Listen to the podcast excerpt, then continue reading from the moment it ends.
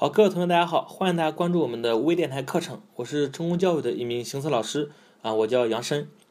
那我的授课方向是行测当中的资料分析和数量关系这样两部分内容。那么在讲课之前，首先跟大家简单介绍一下数量关系这种题型的一个特点。我们都知道，在国家公务员考试当中，行测它的总题量是一百三十五道，而数量关系呢，它的题量是十五道。那么单纯的从题量这个角度来讲，啊，数量关系它占的比重是最小的，但其实啊，这部分内容是整个的行测考当中难度较高的，也是能够拉开考生分数差距的一种重要题型。所以说，从某一种角度上来讲，能不能把握住数量关系这部分内容，就成为了你能否从众多考生当中脱颖而出的一个关键。那么，如何才能学好数量关系呢？首先需要大家注意的就是要去积累一些常考的题型以及解决方法和技巧，然后经过反复的强化训练啊，才可以将这部分内容啊它的正确率提升到一个不错的水平。那么这节课我们来共同学习一下数量关系当中一个比较重要的题型啊，叫做空瓶换水问题。首先我们来看什么是空瓶换水啊？空瓶换水这种题型。其实，在我们小学的时候已经接触过。一般来讲，它是这样来描述的：说小明买了二十四瓶汽水，正好赶上商店搞活动，规定每五个空瓶可以换来一瓶汽水。问他最终可以喝到多少瓶汽水呢？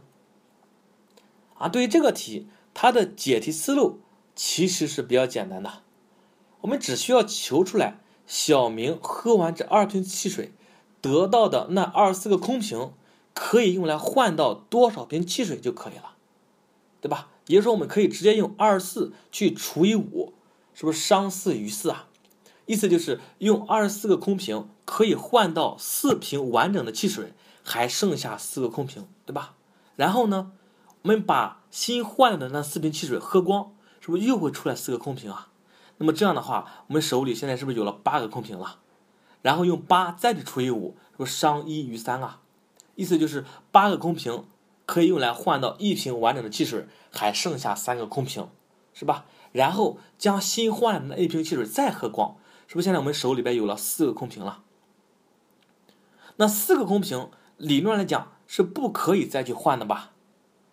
但是我们可以这样来处理，就是跟别人再去借一个空瓶，那这样的话，我们手里就有了五个空瓶了嘛？然后五再去除以五，是不是商一呀？那我们将换来的这一瓶汽水再喝光，得到的那个空瓶去还给别人就可以了。啊，这个过程就是我们在小学的时候啊一个解题的过程。所以根据刚才我们的过程来看，用这二十四个空瓶，最终其实可以换来六瓶汽水，对吧？所以答案就应该是二十四加六等于三十瓶。但是这样一个过程，你会发现。其实相对来讲还是比较繁琐的。如果说刚才大家没有仔细听的话，可能到最后是没有听懂的，是吧？那这个题呢，如果给大家再改一下，说小明啊，他买了二百四十瓶汽水，仍然按照五个空瓶换一瓶汽水这种换法，问最终可以喝到多少瓶汽水呢？那这样的话，你会发现问题就更加的复杂了，对吧？好，那有没有一种比较好的方法或者技巧来使整个的过程更加的简单呢？我们来分析一下。按照这个商店的规定啊，它是五个空瓶可以换一瓶汽水，对吧？我们思考，换来的是一瓶汽水，是不是本身就包含了一个空瓶啊？也就是说，我们五个空瓶，它就等于一个空瓶再加上一个瓶中的汽水，对吧？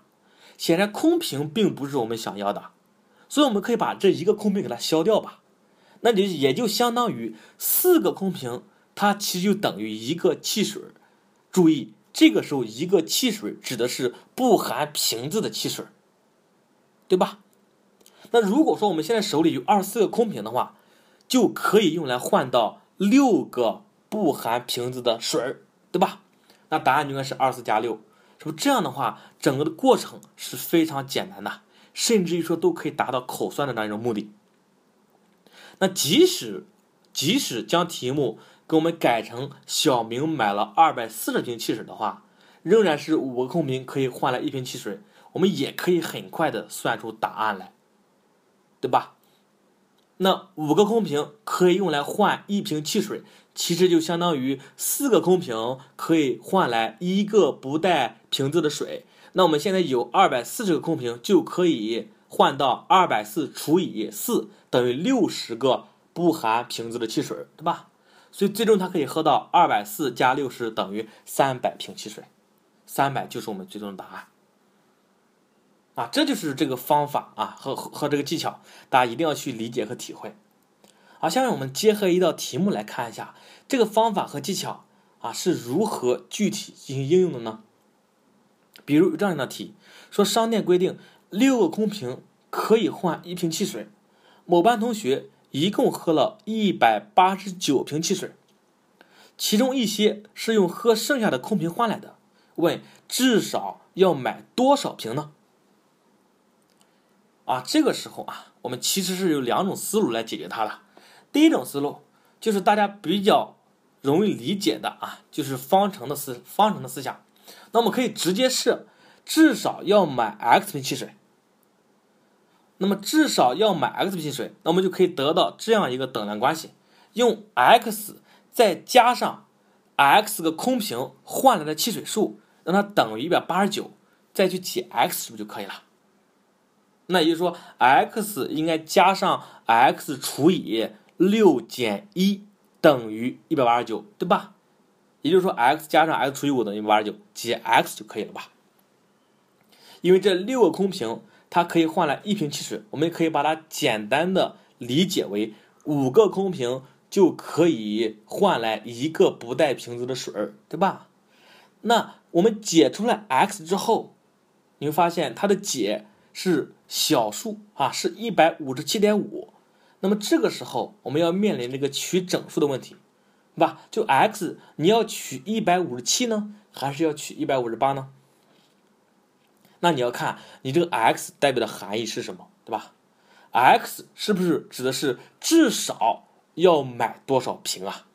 也就是说，你至少要买一百五十七点五瓶才能喝到一百八十九瓶汽水。所以，我们 x 如果取整的话，就应该取一百五十八，对吧？这是第一种思路，也就是我们可以借助方程啊这样一种工具来解决这个问题，可以啊，可以。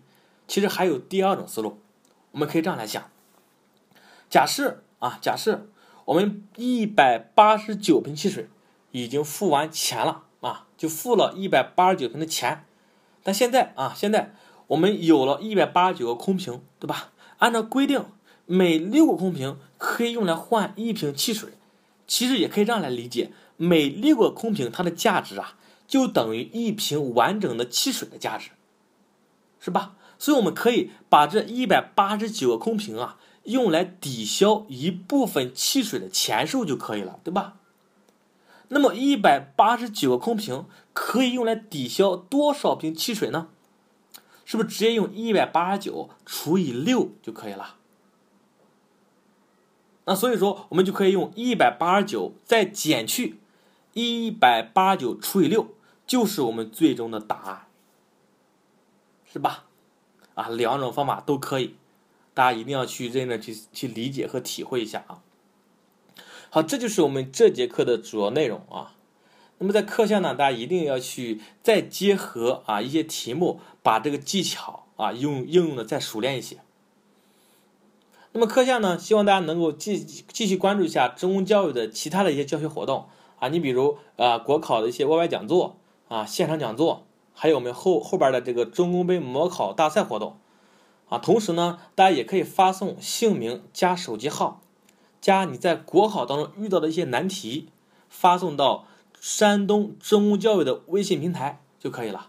如果说你之前没有关注过山东中公教育微信的话，大家可以直接在微信添加好友这一栏当中搜索“山东中公教育”这几个字，然后点击关注就可以了。就直接搜索“山东中公教育”这几个字，点击关注就可以。